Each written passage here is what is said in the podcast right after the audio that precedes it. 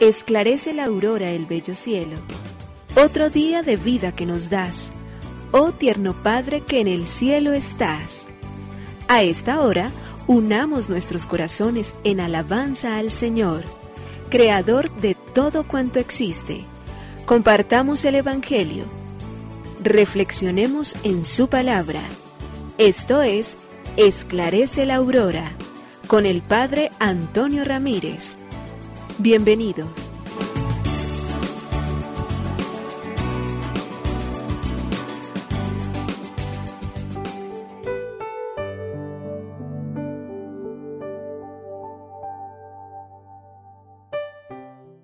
Con muy buenos días, hoy es sábado 3 de septiembre del año 2022, aquí estamos una vez más llenos de alegría inmensa para decirte gracias Señor mío y Dios mío, ante todo y por encima de todo por los primeros rayos del alba que ya anuncian la llegada de un nuevo día, de esta mañana en la que quiero acercarme a ti para darte gracias por permitirme una vez más abrir los ojos, permitir que mi vida siga disfrutando del bello regalo de la vida.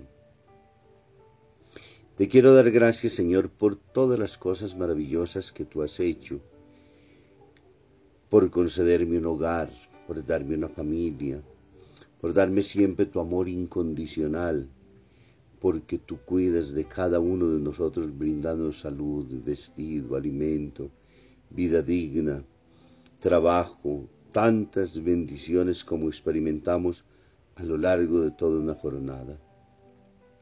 Señor Jesús, en este día, al inicio de esta jornada, en las primeras albas del día, quiero acudir a ti para pedirte que me lleves siempre de tu mano, que tu vida me proteja siempre con tu gracia y con tu presencia, y que me prepares para poder hacer que este día sea un día de conquistas, de luchas, de trabajo, de prosperidad, de bienestar, de gracias, de bendiciones. Te pido, Señor, que cuides de manera particular por mi vida, por la vida de mi familia, por todos los seres a quienes amo, por aquellos a quienes les debo tanto, por aquellos a quienes me han ayudado a lo largo del camino, por aquellos quizás que a lo mejor de pronto haya ofendido a lo largo de mi vida y que con acciones conscientes o inconscientes los haya puesto en situaciones difíciles o inclusive haya provocado situaciones adversas en su propia vida. Por ello, Señor, hoy acompáñanos en todas y cada una de nuestras acciones, en nuestros pensamientos, en nuestras palabras, en nuestras obras.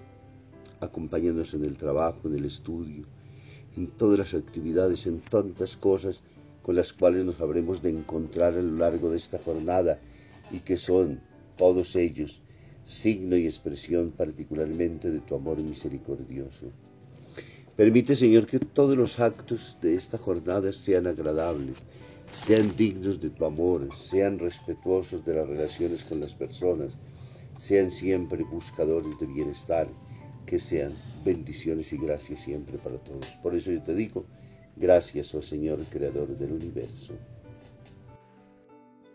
Nos unimos a la Iglesia Universal que ora. Esclarece la aurora el bello cielo otro día de vida que nos das. Gracias a Dios, Creador del universo, oh tierno Padre que en el cielo estás. Nuestras voces unimos al concierto que el universo eleva ya en tu honor.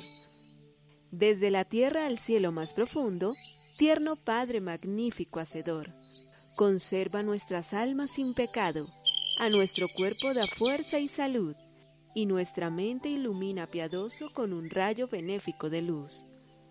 Por nuestra amada patria suplicamos, por la iglesia elevamos oración, por nuestros amados padres y familia, siempre dichosos los hagas tú, Señor. En tu santo nombre, comenzamos este día de vida que nos das. Haz que lo acabemos santamente, oh Padre nuestro que en el cielo estás.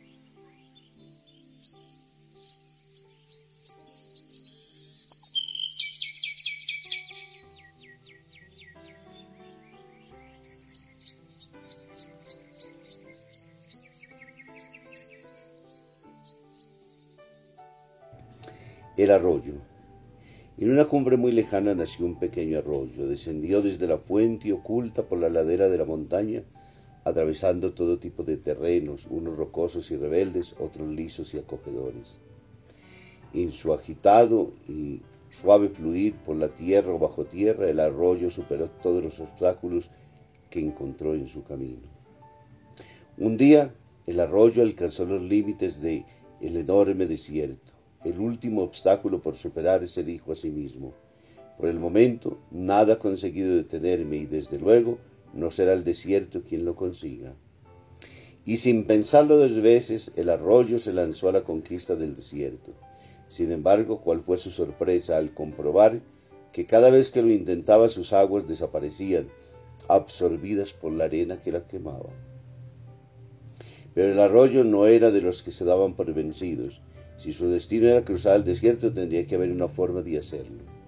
Si los vientos atraviesan el desierto, también el arroyo los atravesará, se decía a sí mismo. Y en ese momento las arenas del desierto le respondieron como si de un sonoro eco se tratara. Si los vientos atravesan el desierto, también el arroyo lo atravesará. Fue entonces cuando el arroyo y las arenas del desierto iniciaron una larga conversación. Yo sé que debo cruzar el desierto, afirmó el arroyo, pero cada vez que lo intento la tierra me absorbe y por mucho que me esfuerce no consigo avanzar. Al oír esto el desierto le contestó, jamás conseguirás cruzar el desierto si utilizas los métodos que empleaste para abrirte el camino por las laderas de la montaña. Aquí en el desierto nunca funcionarán, lo único que lograrás es desaparecer y convertir o convertirte en una charca. Lo que tienes que hacer es encomendarte al viento para que éste te arrastre por el desierto. En definitiva, debes dejarte llevar. He ahí entonces una gran y valiosa forma de poder entender que la vida siempre es una eterna lucha. Continuaremos con este cuento mañana.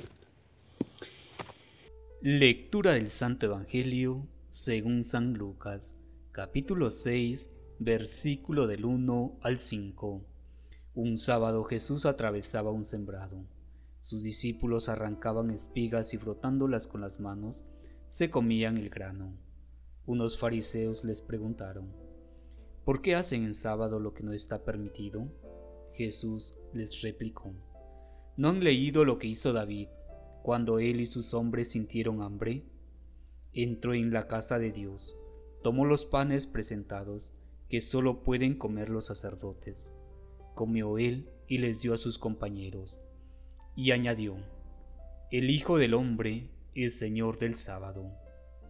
Palabra del Señor. Gloria a ti, Señor Jesús. El Evangelio de Lucas en el capítulo 6, versículos del 1 al 5 nos lleva ahora entonces, en la medida en que Jesús va caminando y encontrándose con los escribas y los fariseos, ahora van entonces junto con sus discípulos atravesando un sembrado y allí entonces los discípulos arrancan espigas, las frotan con sus manos y se comen sus granos. Y ahora vuelve entonces nuevamente la pregunta, si ayer era el tema del ayuno, hoy entonces dice, y entonces ¿por qué hacen lo que no está permitido en sábado? Y Jesús devela una vez más entonces el valor particularmente de lo que significa el encontrarse con el verdadero y auténtico sábado. Para ello entonces eh, Jesús lo primero que lleva es a entender que no hay una infracción en ninguna prescripción de la ley mosaica que el coger uvas o espigas al pasar por el campo no están prohibidas por la tradición rabínica y que, al contrario, se aplican solamente al descanso sabático. Y por ello entonces los, ellos preguntan, Jesús oye y no toma partido. Y recuerda a los acusadores el ejemplo de David. Jesús añade particularmente la autoridad y por ello entonces la persona de del Jesús que es el verdadero y auténtico dueño y Señor de todo cuanto existe entre ellos justamente entonces el sábado.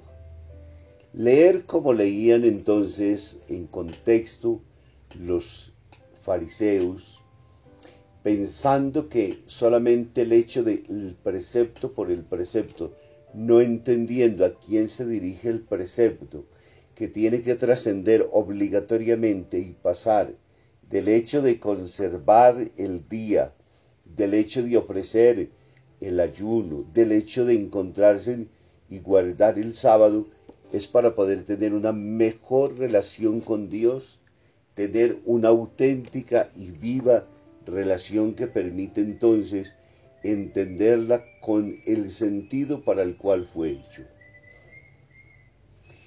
Ellos, indudablemente al principio, ¿para qué lo habían puesto?